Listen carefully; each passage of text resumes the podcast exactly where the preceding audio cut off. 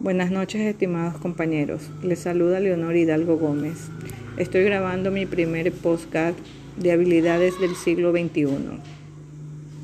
La calidad de los aprendizajes mejora con el solo empleo de recursos digitales. El empleo de recursos digitales ofrece nuevas oportunidades en el proceso de enseñanza y aprendizaje. Este recurso ha cambiado el rumbo de la educación dando paso que los estudiantes presenten interés por ser atractivo y novedoso. Pero debe ser usado en forma correcta, ya que es una, es una herramienta para mejorar el proceso educativo.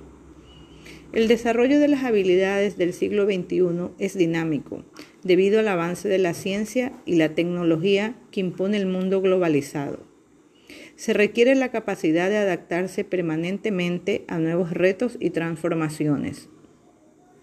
Muchas gracias.